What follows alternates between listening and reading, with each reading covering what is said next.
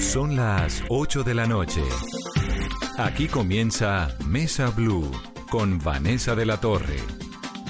8, 2 minutos de la noche, bienvenidos a Mesa Blue, numeral Vanessa, pregúntele a Min Educación. Nuestra invitada de esta noche es la ministra de Educación de Colombia, María Victoria Angulo, con un panorama que nos llena profundamente de preguntas y de inquietudes como a todos sobre el futuro y sobre todo el sostenimiento de la educación virtual en Colombia, sobre van a volver los niños a finales de agosto a los colegios o no. Ya para entonces llevarían casi cinco meses sin haber ido a las aulas. ¿Cómo está articulada Colombia para garantizar esa igualdad de la educación que es tan necesaria? Dice, entre tanto, la UNESCO, la Organización de las Naciones Unidas para la Educación, que hay 1.400 millones de niños en 140 países del mundo que se han visto afectados por el cierre de los colegios y las universidades que han generado el COVID-19. Esta situación que estamos viviendo es inédita y nos afecta a todos. Por supuesto, también a los 10 millones de estudiantes que hay en Colombia en educación básica y media, 8 millones de esos jóvenes están en instituciones públicas.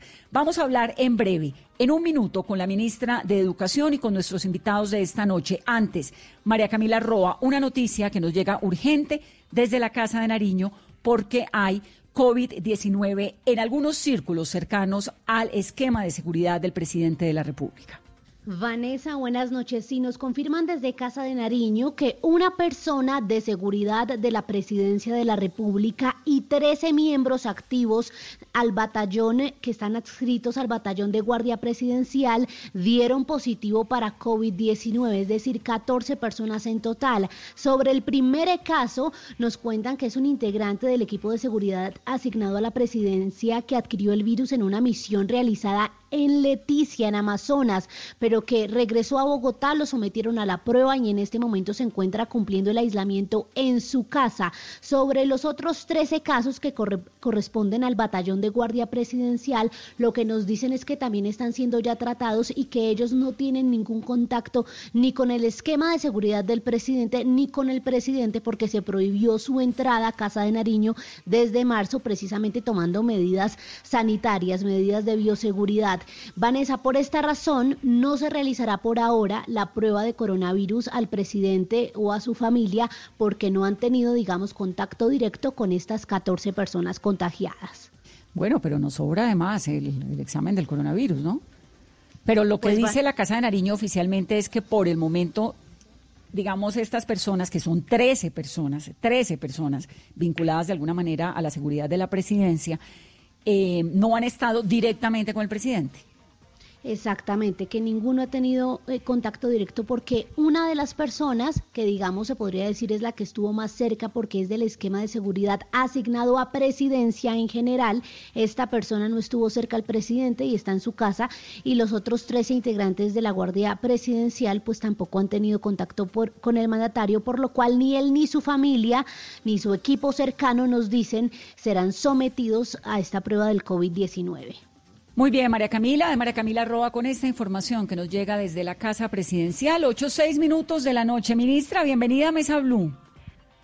Eh, buenas noches, Vanessa. Mil gracias por esta oportunidad y a todo el equipo de trabajo y sobre todo estar en contacto con los oyentes. Bueno, ministra, le voy a presentar a nuestros invitados de esta noche. La primera es Charito. Charita, bienveni Charito, bienvenida a Mesa Blue. Hola, Vanessa. Hola, María Victoria. Pues bueno, hoy Ministra, Charito es una pequeña que tiene nueve años, que le voy a decir que me parece genial y la conocí por coincidencias de la vida porque ella maneja, hace parte de un periódico estudiantil, voy a omitir el colegio, y tiene un montón de preguntas. Y le dije, Charito, la invito al programa para que usted le pregunte a la ministra de Educación lo que quiera preguntarle. Entonces, Charito. buenas noches, buenas noches, Charito. Un saludo muy especial. Buenas noches, María Victoria. Muchísimas gracias. Charito, te escucha la ministra. ¿Qué le quieres preguntar? Hoy te voy a hacer un par de preguntas. Algunas son mías y otras son de mis amigas que ahorita me, me estoy chateando con ellas.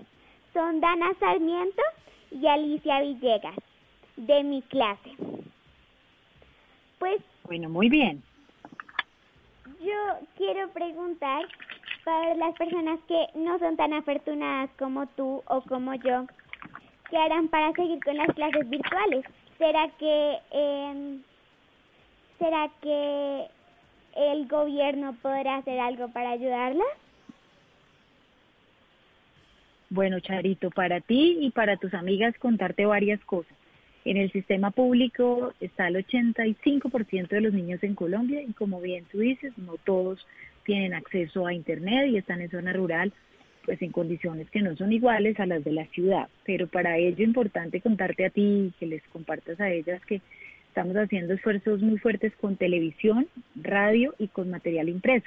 Tú normalmente seguro ves en televisión programas de entretenimiento y lo que hemos tratado de hacer es que también haya una programación donde de forma eh, lúdica, entretenida, agradable, tú también puedas avanzar en aprendizajes. La programación dura 12 horas, comienza a la mañana, la tienes para los niños más pequeños y así va subiendo hasta el final de la tarde y tiene contenidos distintos si tú estás en la costa o si tú estás en el Pacífico colombiano, para que esos niños por los que tú me preguntas puedan tener más posibilidades de en su casa con estos medios poder avanzar.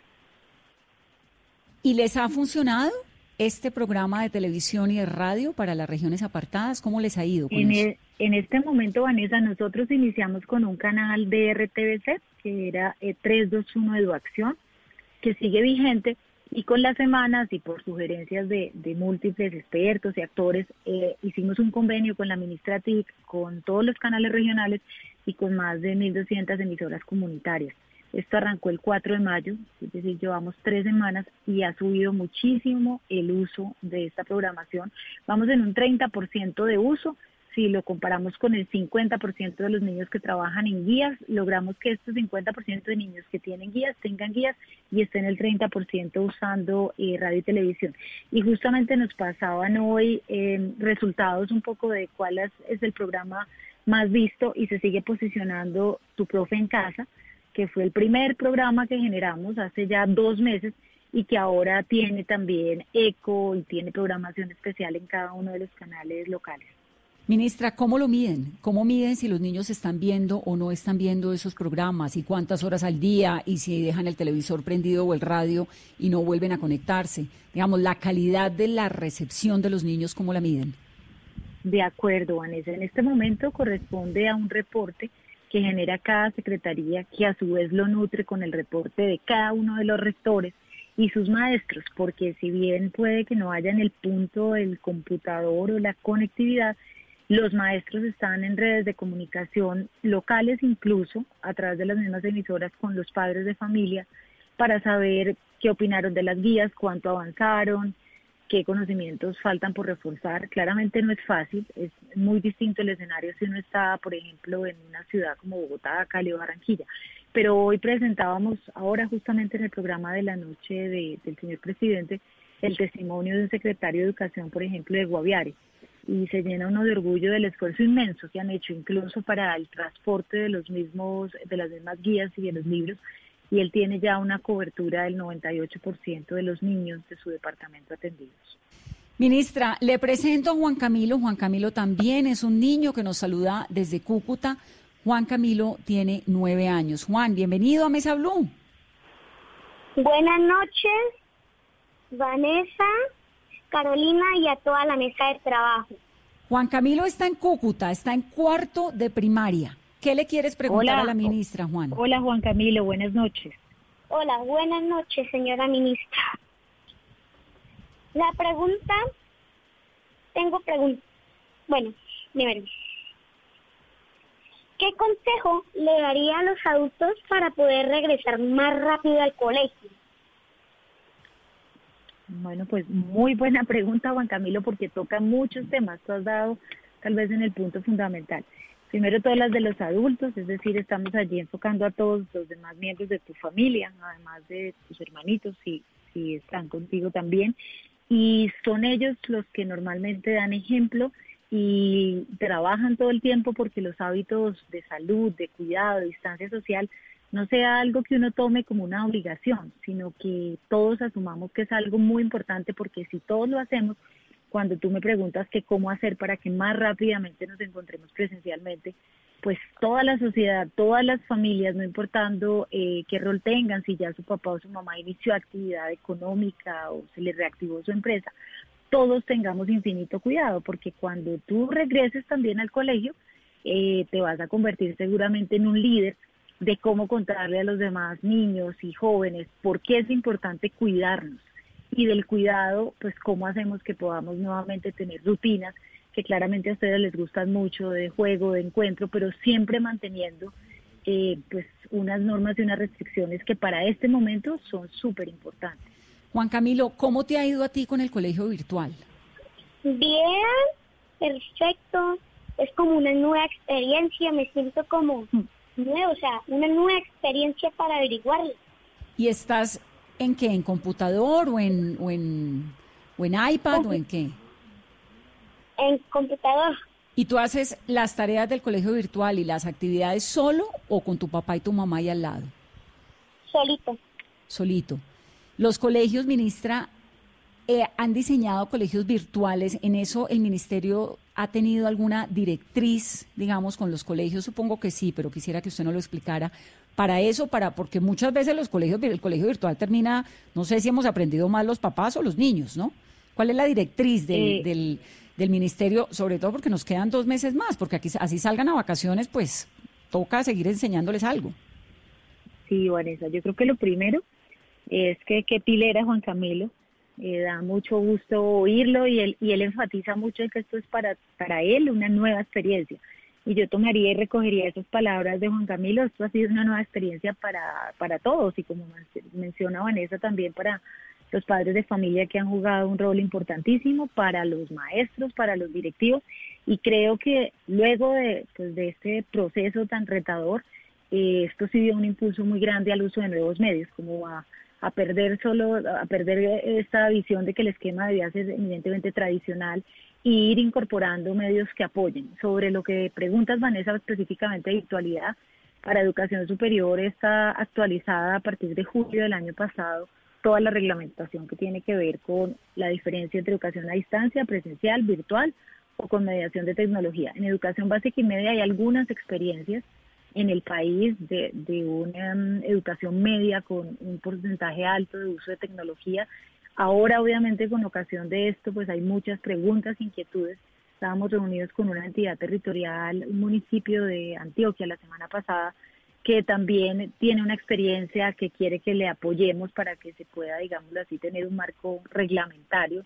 En eso, Vanessa, estamos avanzando, pero no le puedo decir que ya existiera, porque la mayoría de las instituciones y sobre todo las instituciones públicas en las que trabajamos directamente, pues todas tienen presencialidad, pero eso sí nos abre pues la oportunidad de reglamentar más.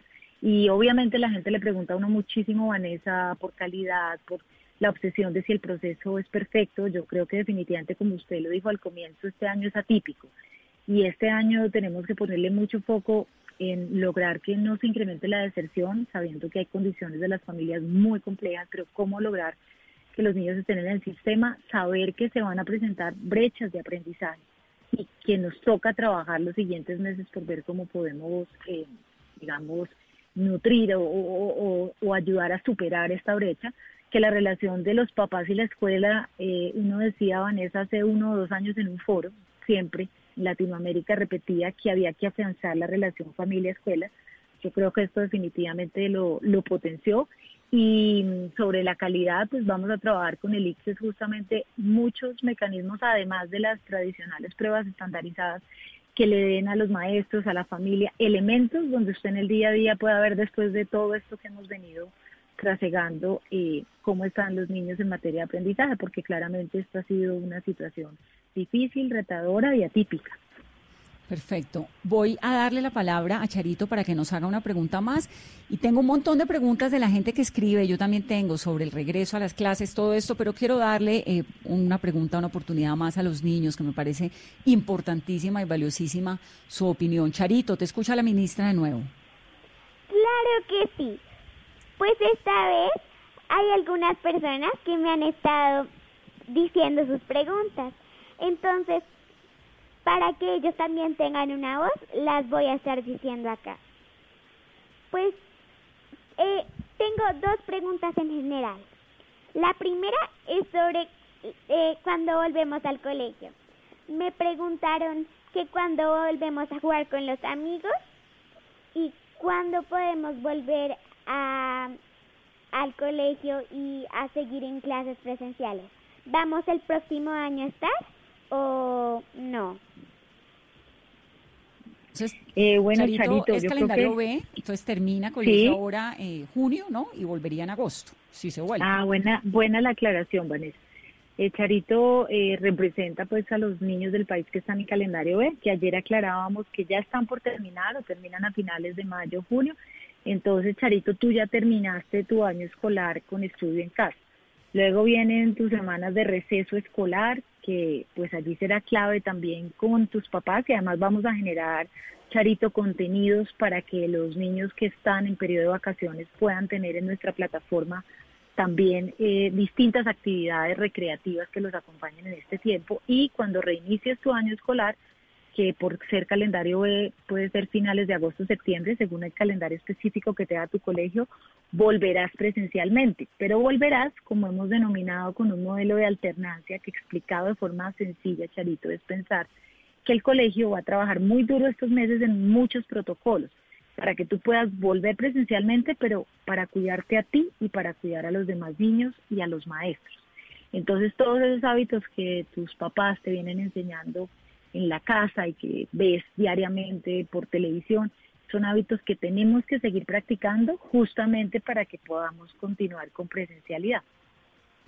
Esa presencialidad que significa que a veces van y a veces no, ¿qué sentido tiene, ministra? Yo no he podido entenderlo porque es como que a mí me dicen, mire, sus hijas pueden ir lunes, miércoles y viernes, prefiero que no vayan, ¿no? Me parece que... No, eso, eso Eh, tiene ¿cuál es una razón de ser, Vanessa, y es una razón que se ha analizado además internacionalmente. Primero, eh, de los países que han retomado, siempre la lección es gradualidad. No puede usted iniciar con todos los alumnos porque tiene que ir adaptándose a los protocolos. Pero las más importantes tienen que ver con la realidad de las instituciones, del tamaño de los cursos y del cambio en muchas actividades que usted realiza al interior de la escuela, como por ejemplo alimentación escolar o el recreo, porque lo clave en esto, entre todas las medidas de salud pública, también está en guardar la distancia social.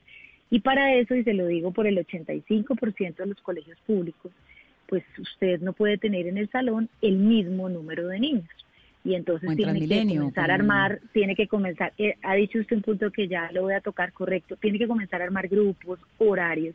Nos toca coordinar esto claramente con las autoridades locales, ellas serán las, las más protagonistas de este tema porque, entre otras, tienen que mirar por barrios, por localidades, horarios y horas pico en el transporte. Usted sabe que normalmente el transporte escolar es uno de los, de los transportes que más incide en, en las horas pico en el tránsito. Entonces, por todo eso, no es un modelo de alternancia cuya filosofía es si quiere ir unos días o no, sino es entre todos colaborar para que pueda volver la presencialidad, que sabemos que es tan importante para muchos temas, no solo aprendizaje, relaciones con los compañeros, desarrollo de competencias afectivas, bueno, muchas de estas, sino hacerlo viable y que usted se esté cuidando y esté cuidando a esta comunidad. Incluso está todo el protocolo que tenemos que tener para cuando, por ejemplo, se detecte un caso que tenga un niño o un joven eh, COVID-19. Entonces, ¿qué hacer? ¿Cómo reacciona? Usted tiene que tener muy bien claro, muy bien divididos, perdón, los grupos y mucha información de la familia, que esto lo he reiterado en todos los medios, para entender, obviamente no solo quién compone la familia, sino el estado de salud de las mismas, si hay, por ejemplo, un adulto mayor, si alguno de los papás, por acción de su trabajo, ha estado en contacto con población que ha tenido COVID-19 y demás. Y por eso, Vanessa, ante su pregunta al comienzo de qué haremos los meses de junio, julio y estas semanas de mayo, pues prepararnos, porque todo esto, además de poder tener todo lo que garantice las normas de higiene, requiere una planeación súper detallada. Si usted me pregunta a un colegio en Bogotá que los tamaños de las aulas, del salón y el número de niños por curso cumpla con todas estas normas, pues seguramente será una institución que gran parte de los días lo hará presencialmente. Eh, lo que le Ministra- preocupa, eh, perdón, Caro, un momento, es cómo controla uno el abrazo entre niños. Cómo le dice uno a un niño, no se ponga el tapabocas del amiguito. Pues que obviamente uno le enseña, pero los niños son niños. O no se chupa el lápiz y se lo chupa al otro, ¿no? haciendo galletas, es decir, es, es, como, es muy contra natura, obviamente, todo lo que está ocurriendo, sin duda, pero los adultos mal que bien, pues hemos tenido que aprender a, de la manera más difícil, pero ¿cómo garantiza uno que los chiquitos van a llevar el ritmo de la, de la complejidad de esta situación? Ese es un gran desafío, Vanessa, lo que usted está mencionando, pues yo creo que sería la afirmación que harían padres, maestros, porque la naturaleza, sobre todo de los menores de 10 años, pues además siempre es de mucha expresión, de contacto. Allí tendremos que ir mirando gradualmente, Vanessa, aunque todas las variables hoy no se las puedo contar detalladamente. Queremos generar desde eh, tiras cómicas, textos de juegos. ¿Para qué? Para hablar de estos superhéroes en medio de esta pandemia y poder con ellos, más desde la forma como ellos se conectan con la emoción, explicarles no como una obligación, por ejemplo, el uso del tapabocas y demás, sino pues ponernos todos en su lenguaje y pues que ellos puedan, así como hoy estamos aquí con Juan Camilo, que está tan piloso y liderando su proceso de aprendizaje en casa, que también se vuelvan entre ellos mismos eh, los mejores eh, difusores, los mejores líderes de contar por qué debemos cuidarnos. 100% garantía de que estas cosas no ocurran, claramente Vanessa, pues nadie se las puede dar, pero pues yo creo que entre las maestras, los papás y ellos sobre todo y el material que vamos a generar, ojalá podamos eh, dejarles ver como lo positivo de este comportamiento, más allá de un tema de, una sanción o de, o de que toca y entendamos el por qué. Sí, no, es un desafío tremendo. Voy a despedir a mis chiquitos invitados, pero antes, Charito, ¿me escuchas? Sí. Bueno, despídete de la ministra, Charito, porque como ya son las ocho y media, los niños a las ocho y media ya a la cama. Claro que sí, pero antes, ¿puedo hacer una pregunta más? Claro que sí. Muchísimas gracias. Pues yo quiero preguntar sobre los jardines infantiles. ¿Cómo podemos hacer para que los niños no se salgan de sus jardines y pues que sus que se cuiden y eso? Cuando se bueno, abrazar, ¿qué hacemos? Y para que no salgan de los jardines y sigan con sus clases, para que los jardines hagan clases presenciales. Listo, déjame entonces, eh, anoto aquí la pregunta y ya se la hacemos a la ministra para que la conteste, para poderme despedir de ti y también de Juan Camilo. Ya la ministra nos contesta esa respuesta, esa pregunta. Vale, Charito, un abrazo. Eh, un abrazo, Charito. Y muchísimas gracias por invitarme. Por favor, gracias a ti por venir al programa. Juan, ¿me escuchas? Sí, señora. Bueno, ¿qué le quieres preguntar a la ministra para cerrar? Bueno, también, ministra, muchas gracias. Sé que no es fácil, pero ¿qué portal de Internet nos recomienda para poder aprender inglés en este tiempo? Ay, muy buena pregunta, Juan Camilo. Pues te, la, te, te doy dos respuestas. La primera, es que es de acceso gratuito la plataforma que creó el Ministerio de Educación que se llama Aprender Digital. Pones este nombre en el buscador y ahí puedes encontrar una plataforma con recursos de todo tipo, por áreas del conocimiento, por nivel de formación, etcétera. Y para lo que me estás preguntando específicamente, gracias al apoyo del gobierno británico y del Consejo Británico, creamos una aplicación que se puede usar en computadores, en tabletas y en teléfonos que se llama Be the One Challenge y lo más divertido, Juan, es que justamente uno puede jugar, interactuar, recorrer museos y de paso mejora sus competencias en inglés. Así que te hago la invitación para que le cuentes también a tus papás y, se pueda usar en familia esta aplicación. Está buenísimo. ¿Y Juan Camilo, tú aprendes inglés? Sí. ¿En el colegio virtual? ¿Bastante? Sí, también. ¿Qué, ¿Cuál es la materia que más te gusta? Para mí, la materia que en serio a mí me gusta mucho es el inglés. Inglés. ¿Y la que menos te gusta? Todas me gustan. ¿Todas te gustan? ¿Y cómo te ha ido, por ejemplo, con el tapabocas? Cuando sales, ¿has podido salir? No, no he salido. Yo me he querido cuidar, me he mantenido en la casa. ¿Y en la casa haces actividades y te mueves y haces deporte o, estás más bien quieto? Sí, hago deporte. También miro mis clases virtuales, miro a ver si tengo tareas, miro, miro el balcón para también relajarme la vista y, yo me mantengo mucho en la casa, entonces no se sentir como en la casa, entonces también para, también es como para sentirse bien. Claro. ¿Y por qué no has salido a dar una vueltica? ¿No te dan ganas o, prefieres no? ¿Por qué? Prefiero mejor cuidarme y después ya como cuando ya se regule más esta situación, o sea, ya como que digan que ya ha reducido, ya se siente un poquito más tranquila, ya puedo, ya me siento como más seguro de salir que en estos momentos. Sí. ¿Qué, ¿Qué es para ti, Juan Camilo, el coronavirus? ¿Qué entiendes del coronavirus? pues para mí es como un virus que quiere atacar o quiere destruir toda la humanidad entera. Quiere acabar con la vida. Por ejemplo, quiere que nosotros ya no existamos. Quiere que nosotros, la raza humana desaparezca del universo.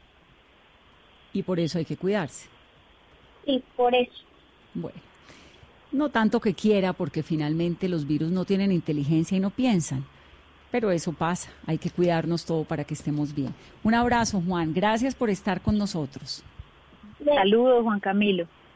Ven, ministra, con toda y con la energía. Muchas gracias de, de oírte. Quedo renovada, llena de más energía para seguir trabajando por todos ustedes. Muchas gracias, Juan Camilo que tenga una feliz noche y gracias por invitarme. Ay, ministra, yo le quiero decir que yo en la vida le he visto la cara, ni a Juan Camilo ni a Charito. no los conozco, no los he visto. Me, me, pareció, dije, ¿cómo hacemos una entrevista que sea distinta? Porque yo voy a preguntar lo obvio, ¿no? Lo que usted ha, explicado 20 mil veces y todos los papás queremos volver a que nos cuente y nos explique 20 mil veces más. Pero a mí me conmueve un montón escuchar a estos niños, ¿no? Desde el balcón. Maravilloso, Vanessa. Eh, desde el concepto del cuidado, la forma positiva en que lo toman, cómo están pendientes de los demás, realmente motiva muchísimo a seguir con toda, como decía Juan Camilo, trabajando en esta situación que no es nada sencilla, pero que bueno, ellos lo merecen todo. Entonces me parece importante reiterar esto, aprende digital para todos los papás que nos están oyendo, que además está facilísima, está en internet, ahí hay muchísima información, hay juegos, hay clases, hay un montón de cosas y vive One Child, ¿no? Que Exacto, sí señora. Que es también para niños y se pueden conectar con museos y hacer un montón de cosas y bueno, pueden aprovechar el tiempo. ¿Cómo, ministra, qué está haciendo el ministerio para garantizar que estos niños que van a pasar por lo menos cinco meses, porque casi todos se guardaron como el 19 de marzo, ¿no? Entonces si entran, bueno, cinco meses y medio, por poquito, no salgan traumatizados de esa experiencia. ¿Qué tan, qué tan importante o qué tan preparada tienen ustedes algún, algún tipo de, de seguimiento mental? Pues mire, Vanessa, justo mañana nosotros tenemos reunión con los secretarios de educación del país para comenzar a coordinar detalles de protocolos y demás. Y uno de los temas justamente es el manejo de la emoción, del miedo, de la incertidumbre. Eh, yo creo que estos temas no son menores. A nosotros eh, justamente nos ha parecido esta la mejor ocasión de un programa que veníamos trabajando y que tal vez en todo lo que normalmente preguntan de educación no salía mucho y son las competencias socioemocionales que hoy son fundamentales, usted lo debe saber por sus hijos, que es conectarse y manejar las emociones, no importando la edad, si estamos hablando de menores de 10 años o mayores de 10 años, obviamente con contenidos y con formas distintas. Entonces yo creo que un programa como ese se llama Emociones para la Vida, nos va a servir mucho eso hay, hay que acompañarlo no solamente de los textos pues que ya están, sino de distintos talleres, encuentros, que realmente les permita expresar a ellos esta etapa que representó, cuáles son los temores, los desafíos y, y construir con ellos como creo que tenemos que trabajar también todos los adultos. Si miramos, yo creo que una de las grandes afectaciones, y no solamente de niños y jóvenes, sino de adultos, es entender esto cómo les cambió la rutina, la vida, y bueno, y diversos impactos que, que, pues, que han llegado pues, durísimos a las familias y que también tenemos que trabajar en este proceso. Ministra, buenas noches. Hablábamos antes de la relación de familia y escuela, pero ¿cómo desde el Ministerio de Educación también y con los secretarios de Educación, con los rectores, con los profesores, buscar que en este proceso donde hay un apoyo principal de los padres de familia no haya una sobrecarga académica ni de tareas porque hay papitos que no solo tienen un hijo, sino hasta tres y cuatro y a los cuatro siguiéndoles el paso de las guías y de sus procesos, a veces terminan ya también en, molestia y en cansancio para los papás. Y lo que mencionas ha sido un tema recurrente, sobre todo en, en, algunas instituciones, en algunas ciudades. Yo creo que aquí todo el mundo tratando de esforzarse mucho porque no se pierdan estos procesos de aprendizaje, también pierden de vista eh, que las dinámicas familiares también son un desafío y que se están aprendiendo otras cosas dentro de las dinámicas familiares. Estamos trabajando con Red Papás y con varias asociaciones de padres de familia para crear contenidos conjuntos en esta guía familia escuela que además nos acompaña en este tiempo, donde estas, estas expresiones que tú estás haciendo públicas de cómo lograr un equilibrio entre las tareas, entendiendo que ahora hacen parte muy activa de la dinámica familiar y cómo también valorar, que eso a veces en, el afán se nos olvida, esos otros aprendizajes del el mayor tiempo de relacionamiento y de muchas cosas que han venido pasando en los hogares. Entonces lograr ese equilibrio es clave y como le mencionaba Vanessa hace unos minutos, cuando volvamos al esquema de la presencialidad, pues también habrá un tiempo bien importante para definir brechas y sin estresar pues a los alumnos ni al sistema, más bien colaborar en cómo poder dar eh, información adicional, elementos de práctica, donde el niño y el joven vayan avanzando, superando estas brechas que claramente esta situación generó y que es muy distinto como ha avanzado el proceso en Guaviare o en Amazonas o en Barranquilla o en Cali o en Bogotá. Eso claramente es, es un hecho. Entonces, en teoría los niños volverían a las aulas en agosto, ¿verdad? Sí, Vanessa. ¿Cómo se lo imagina? ¿Cómo se imagina usted el primer día de clase? ¿Quiénes van? ¿Los mayores, los menores, todo, la mitad del colegio? ¿O todavía falta mucho para pensarlo? Claro, eso tiene un trabajo enorme, Vanessa. Nosotros construimos el marco del protocolo, que además no lo trabajamos solos, lo trabajamos con varios ministerios para escuchar experiencias de quienes ya activaron su sistema educativo y también para en Latinoamérica, que nadie ha iniciado todavía la actividad presencial en sus sistemas educativos, también comprender un poco los temores y nuestras realidades como las que yo le mencionaba de infraestructura, horarios, transporte, etcétera. Entonces, pues ese primer día y yo creo que incluso las semanas anteriores al primer día esperamos llegar con comunicaciones muy cercanas a los padres, mensajes a los niños, a los jóvenes de qué viene, hay muchísima incertidumbre. Eh, organizar muy bien, como le digo yo, dependiendo de la institución y de la región, los grupos, los horarios, obviamente será nuevo para todos, Usted no puede pensar que esto va a ser perfecto desde el inicio de la jornada. Yo creo que nos ayudará mucho, como mencioné, el trabajo muy articulado con información clara de las familias.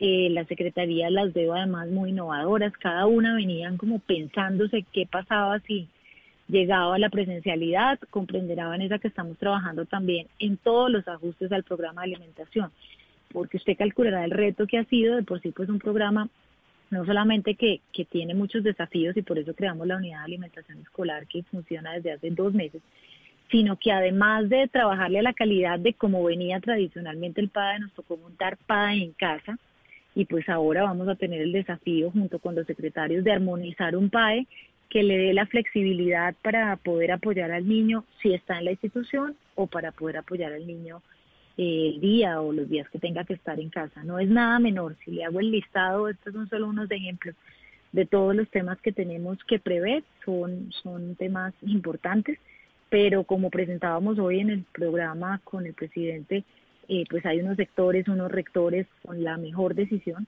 y unos maestros que se han valido de diversos medios para estar permanentemente conectados con los estudiantes, así que también podríamos decir que además de incertidumbre y, e innovación, serán también días de alegría, Vanessa, de reencontrarse de los grupos, obviamente, con todas las medidas, pero de reencontrarse con sus maestros, con sus amigos. Y allí, por ejemplo, cuando uno oye a Juan Camilo, cuando oye a Charito, se imagina estos nuevos liderazgos al interior de, de los colegios promoviendo las prácticas y, y con esa forma tan, tan emotiva y tan clara de explicarlas a sus compañeros. Sí, qué cosa, qué reto tan impresionante. Tengo que hacer una pausa, ministra 836, pero tengo muchas más preguntas que me han enviado, además, estudiantes y profesores en diferentes regiones del país y quisiera darles la palabra, si me permite, dos minutos de pausa y ya regresamos en Mesa En tiempos de crisis, existen seres con almas poderosas que se convierten en héroes de nuestra historia. En Organización Solarte, Queremos dar gracias a cada uno de nuestros colaboradores por superar sus miedos, arriesgándolo todo para entregar cada día no solo alimentos de primera necesidad a toda Colombia, sino también la esperanza de que todo va a estar bien. Porque cuando la bondad se basa en la comida, el amor es el alimento. En Organización Solarte, trabajamos pensando en usted. Blue Radio y Emermédica te informan sobre el COVID-19, porque en Emermédica cuidamos de ti. Protege a los adultos mayores del COVID-19. Ten presente estas buenas prácticas para cuidarlos. Refuerza las medidas de prevención, como el lavado de manos permanente y mantener los espacios de la casa limpios y ventilados. Recuerda que el coronavirus puede vivir por horas en algunas superficies. Idea juegos y actividades que les permitan entretenerse. Si identificas síntomas como fiebre o dificultades respiratorias en algún adulto mayor, con contacta de inmediato a tu servicio de salud. En Emermédica cuidamos de ti. Ante sospecha de COVID-19 u otra infección respiratoria, te atenderemos en casa a través de una teleconsulta por video o teléfono o por consulta médica domiciliaria si lo requieres. Infórmate en Bogotá 307-7089, resto del país 018 117 098 o en www.emermedica.com.co. Quédate en casa. Nosotros cuidamos de ti. Emermédica. En la Universidad de los Andes tomamos la iniciativa de generar alianzas para masificar las pruebas de detección de COVID-19 y así ayudar a tomar mejores decisiones. Únete tú también, dona en www.lapruebasdetodos.com. Con tu ayuda podremos hacer más. Universidad de los Andes, institución sujeta a inspección y vigilancia por el Ministerio de Educación Nacional.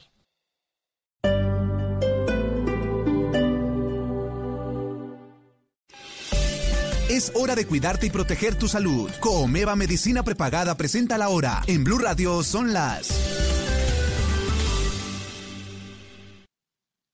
8 de la noche, 39 minutos en Mesa Blue. Para ti que eres una mujer increíble en Comeva Medicina Prepagada, aprovecha este mes de mayo y afíliate en nuestro programa Oro Plus con las más amplias coberturas. El primer y el doceavo mes pagas solo el 50%. Afíliate en comeva.medicina-prepagada.com. Somos mucho más que planes de salud. Aplican restricciones. Vigilados por salud. Estar en constante aprendizaje es lo que logrará que tu proyecto de vida no se detenga. Quita la pausa y dale play a los cursos y diplomados virtuales que el Politécnico Gran Colombiano tiene para ti en Educación para la Vida. Conoce más en poli.edu.co o marca el 302-290-7400. Somos diferentes. Somos Poli. Vigilado mi educación. Esta noche en Bla Bla Blue. A las 10, imperdible serenata a domicilio con Baco, el vocalista de The Mills. A las 11, tutoriales radiales. Nos van a dar instrucciones para no bajarle a aquello. Eh, sí, para mantener la llamita del amor en época de poca intimidad y mucha cuarentena. Y hoy es miércoles de música de los años 90, así que váyase programando para los mejores temas, muy buenos conversadores y sobre todo buena compañía. Bla bla blue, porque ahora te escuchamos en la radio, Blue Radio y bluradio.com. La nueva alternativa. Debo hacer una nueva canción, aunque no sea Estar en constante aprendizaje es lo que logrará que tu proyecto de vida no se detenga. Quita la pausa y dale play a los cursos y diplomados virtuales que el Politécnico Gran Colombiano tiene para ti en Educación para la Vida. Conoce más en poli.edu.co o marca el 302-290-7400. Somos diferentes. Somos Poli. Vigilado mi educación. Cuando creíamos que teníamos todas las respuestas, de pronto cambiaron todas las preguntas. Mario Benedetti Blue Radio, la nueva alternativa. Estar en constante aprendizaje es lo que logrará que tu proyecto de vida no se detenga. Quita la pausa y dale play a los cursos y diplomados virtuales que el Politécnico Gran Colombiano tiene para ti en Educación para la Vida. Conoce más en poli.edu.co o marca el 302-290-7400. Somos diferentes. Somos Poli. Vigilado mi educación.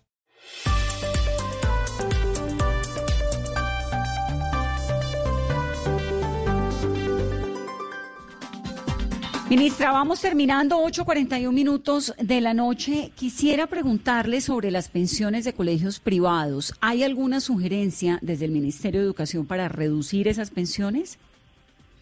Yo le respondería, Vanessa, que hay algunos apoyos a los colegios públicos y privados y a los papás.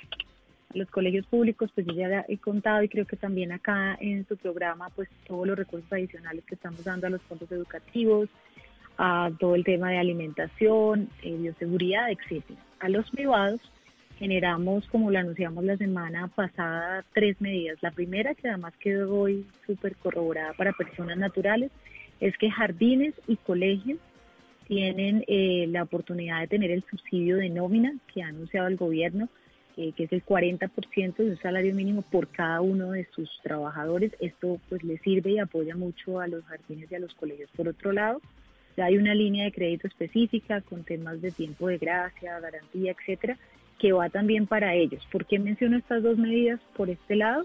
Porque uno esperaría que con estos apoyos y que ojalá todos pues apliquen y los puedan tener, eh, logramos, logramos como concatenar que ellos también hagan un esfuerzo, porque obviamente ellos los rige el derecho privado, entonces también invitarlos a que si con este apoyo ellos también pueden cambiar sus esquemas y a las familias viene una línea, Vanessa, que eh, yo creo que podrá ayudar mucho a los padres, es una línea de crédito condonable, es con el ICETEX y hago énfasis en el condonable porque primero tiene 18 meses de gracia y segundo, si el niño continúa en el sistema educativo para padres de estratos 1 y 2, será 100% condonable, es decir, no tienen que pagar nada y logramos que el niño pueda continuar en el sistema. Entonces uno que esperaría que con ese conjunto de medidas también logremos la corresponsabilidad, la solidaridad de estas instituciones y ellos a su vez pues puedan brindarles también facilidades en tiempos y demás a los a los padres. Claro, porque obviamente el énfasis pues está en los 8 millones de estudiantes de colegios públicos, pero hay 2 millones de estudiantes más de colegios privados, ¿no? Y, a todo el mundo le bajó la calidad de vida de alguna manera, a todo el mundo en todo el planeta. Entonces, de acuerdo, sí, señora. también uno ahí dice, bueno, metámosle desde lo privado también un poquito de sensatez a la de conciencia al, al, tema. Yo me acuerdo, ministra, que en la primera entrevista que hicimos en esta coyuntura usted me dejó un mensaje que lo he aplicado todos los días en la casa y que además me parece que es lo más lógico que ha pasado y es bájele un poco al, al, voltaje y al estrés y tratemos de tener niños que sean más tranquilos, más saludables, más amenos. También hemos visto unos indicadores de violencia intrafamiliar muy delicados. ¿Qué ha pasado en estos dos meses con todas esas cifras que usted recibe todos los días? Eh, sí, Vanessa, pues hay unas cifras que la reporta directamente el ICBF que tiene que ver pues con temas de maltrato a miembros del hogar, a la madre o en general de los adultos que impactan directamente en los niños.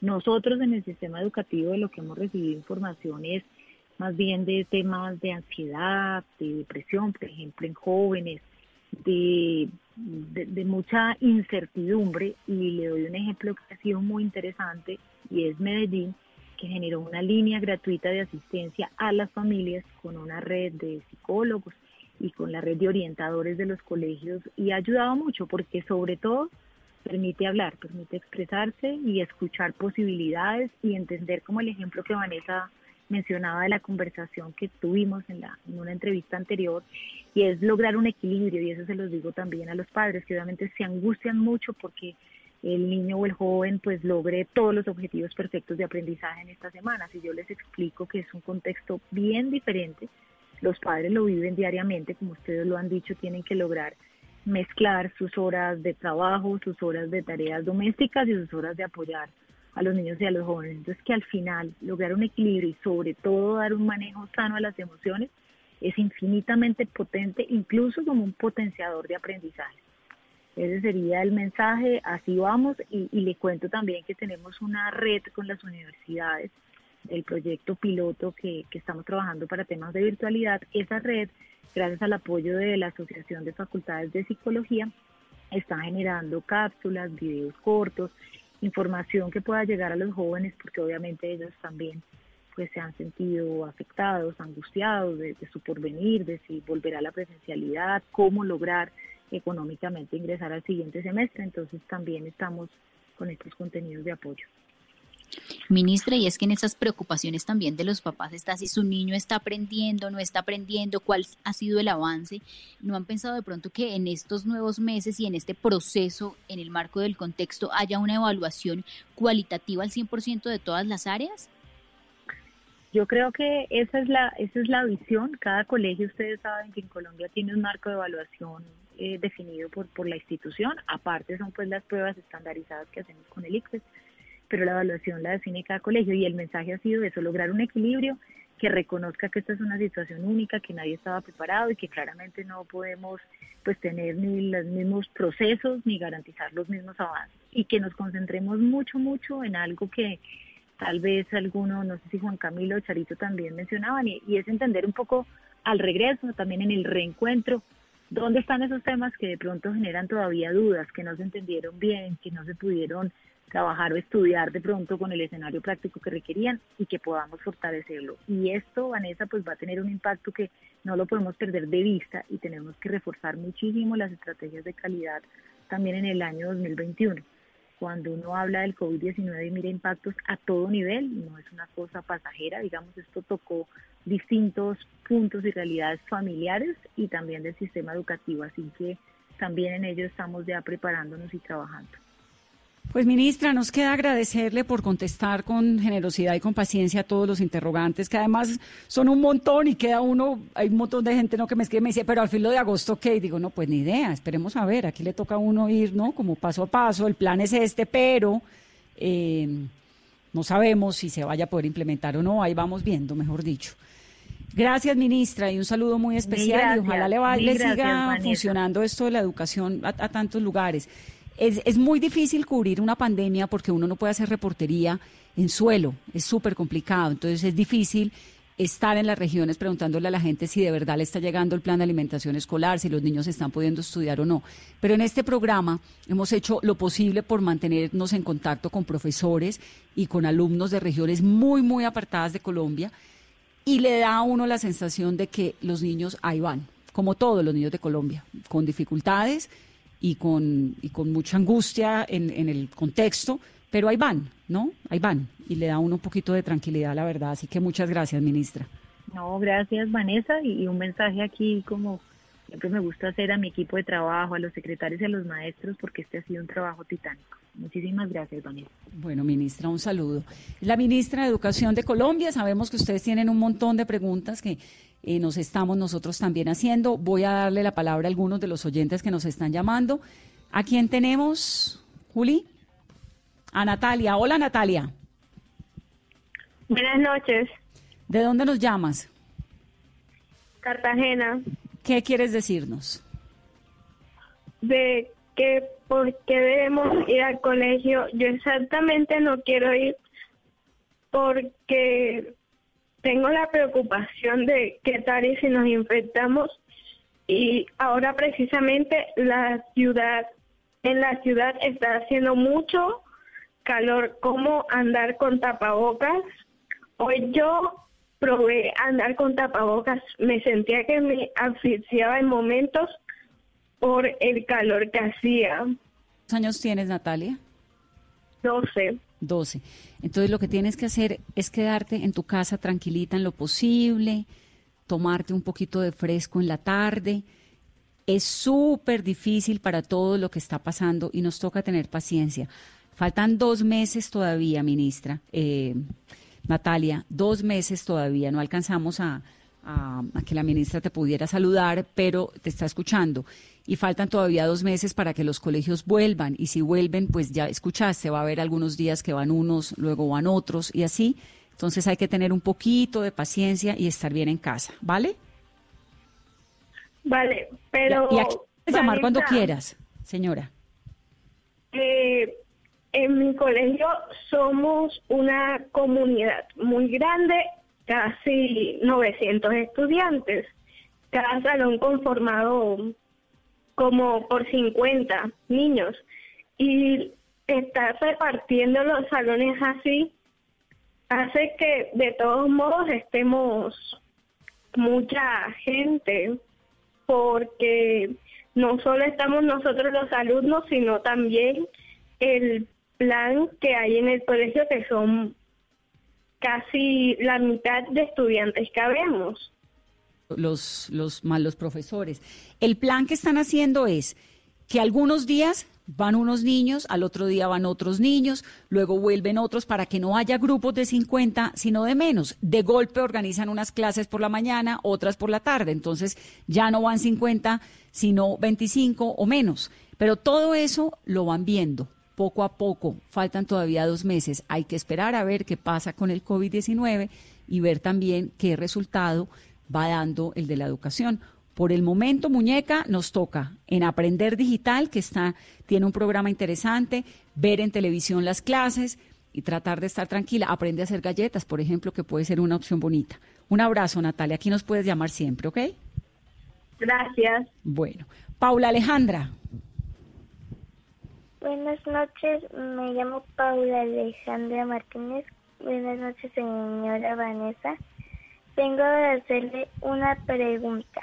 Claro ¿Les darán los recursos a mis compañeros los más necesitados al entrar a la escuela? El tapabocas, el gel, el jabón. Pues Carolina le preguntó exactamente eso a la ministra. ¿Qué dijo la ministra, Caro? Vanessa, la ministra dijo que se van a articular estas ayudas porque lo que nosotros creemos, Vanessa, es que se le debe entregar a cada estudiante de los colegios públicos que son los más necesitados y que se ven afectados porque el número de estudiantes por aula de clase es mayor y como decía nuestra oyente de Cartagena, el colegio de ellas de 900 estudiantes, para definir de qué manera cada estudiante puede tener su kit de gel antibacterial, su tapabocas. ¿Entendiste, Paula? Sí, señora, y muchas gracias lo que están haciendo por nosotros. Que pase buena noche. Buena noche, Paula. Paula nos llama desde dónde? Desde Subachoque, Dinamarca. Desde Subachoque. ¿Cuántos años tienes? Diez. Diez años. Este es tu programa, nos puedes llamar cuando quieras. Muchas gracias. Bueno, un saludo muy especial. 8.54 minutos de la noche son los niños de nuestro país que hoy hemos tenido la posibilidad de que hagan las preguntas que todos queremos saber, pero de su, a su manera, con la ministra de Educación que ha contestado algunos de esos interrogantes. También los profesores han estado aquí en Mesa Blue y es un tiempo súper complicado, es un tiempo muy difícil para todos, pero lo de siempre, mantener la calma de alguna manera, Carolina, mantener el bienestar, porque esta es una etapa que nadie había vivido y de la que además vamos a hablar el resto de nuestras vidas. Y además vamos a hacer un caso de estudio. Generaciones enteras van a contar cómo fue la época del COVID-19, qué hicimos, qué dejamos de hacer. Tratemos entonces de que esta época sea lo más llevadera posible. Son las 8.54. Antes de irnos, Caro, no hemos dado las cifras de contagios en el día de hoy. 6.490 pruebas se hicieron en el día de hoy. Contagios en total en Colombia, las cifras del Instituto Nacional de Salud. Vanessa, la cifra total a hoy, que superamos la barrera de los 17 mil casos de coronavirus en el país, 17 mil 687 casos, 630 personas han fallecido y las cifras en Bogotá, Vanessa, se superó también los 6 mil casos, estamos hoy en 6 mil 189 casos, en el Amazonas 1.312 y en el Atlántico 2.047 casos. Y hay una serie de anuncios que ha hecho el, el gobierno que arrancan a partir de junio, ¿no? A partir de junio habría una especie de normalización muy lenta de la economía colombiana, con algunos sectores que comienzan a abrirse, pero todo esto depende de cómo avancen las cosas en materias de contagio. No estamos del otro lado. 752 casos en el día de hoy, que es el número de más contagios eh, en todo este proceso y no el número de más pruebas. Se hicieron 6.490 pruebas. Ayer 640 casos con 6.158 pruebas. El lunes, 721 casos con 5.471 pruebas. El domingo, 635 casos con 6.303 pruebas. El día en que más pruebas se han hecho fue el sábado, con 723 casos, se hicieron 6.982 pruebas. Y el lunes de la semana pasada, 7.537 pruebas, 550 casos. Hoy, reitero y repito, 752 eh, casos, 6.490 pruebas. Esto lo que está diciendo es que si bien, como lo dijimos ayer con el doctor Álvarez, en Colombia se ha logrado contener de alguna forma, frenar lentamente la propagación del COVID-19, el contagio está allí, en la puerta de la casa. Entonces, más bien, quedémonos guardados. 856, gracias siempre por escucharnos, por permitirnos entrar a sus casas, por enviarnos sus preguntas y por participar en nuestro programa. Lo hacemos con el corazón. Feliz noche.